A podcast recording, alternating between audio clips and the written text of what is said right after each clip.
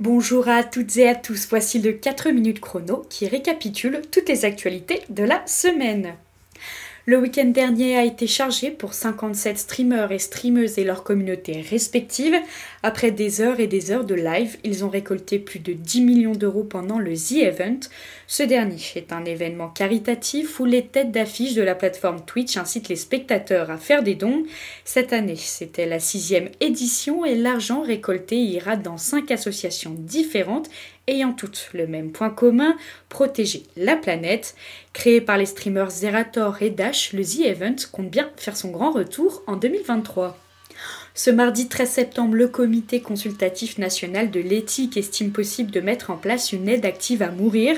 Début septembre, Emmanuel Macron a laissé entendre que cette réforme sociale devrait voir le jour très rapidement. Pour l'instant, l'Élysée a expliqué qu'un texte devrait aboutir dès l'année prochaine en passant par une convention citoyenne en octobre qui durera six mois et peut-être même un référendum. Pour l'instant, en France, le suicide assisté ou encore l'euthanasie sont illégaux, seule la sédation profonde est autorisée, et cela dans des conditions extrêmement strictes. Le chef de l'État a déclaré vouloir se rapprocher du modèle belge.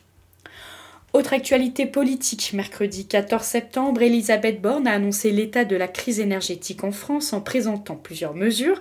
D'après la chef du gouvernement, les stocks stratégiques de gaz sont remplis à 95%, mais pas sûr que ce soit suffisant pour passer un hiver particulièrement froid.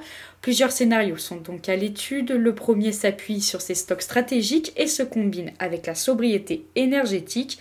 Le second s'appuie non seulement sur la sobriété énergétique, mais aussi sur la solidarité européenne. En ce qui concerne les aides, le bouclier tarifaire est maintenu mais modifié.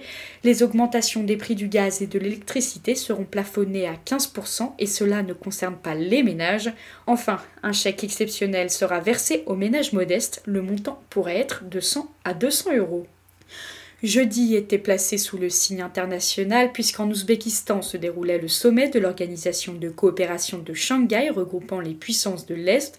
En marge, les dirigeants chinois et russes se sont entretenus une première depuis l'invasion de l'Ukraine.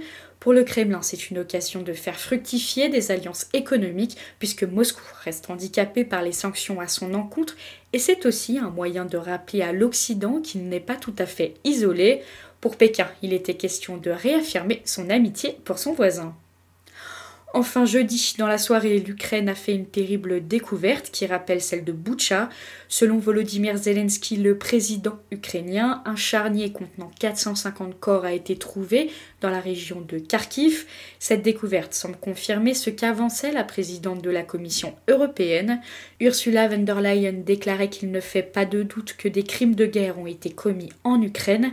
Elle affirme aussi souhaiter traduire Vladimir Poutine en justice. Cactus continue de suivre l'invasion et vous propose un dossier articulant tous les articles sur le sujet. Et ce n'est pas tout, toutes les actualités présentées ici sont aussi à retrouver sur cactus-info.fr et cela d'une manière bien plus détaillée. Autre changement, le débrief, notre format audio fait peau neuve.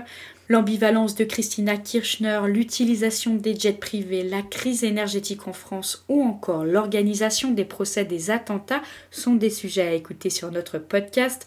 Pour comprendre les tenants et les aboutissants de ces informations, la rédaction vous prépare chaque jour un contenu sonore à retrouver sur les plateformes audio et sur notre site internet. C'est ainsi que se termine votre 4 minutes chrono. Je vous souhaite une excellente journée.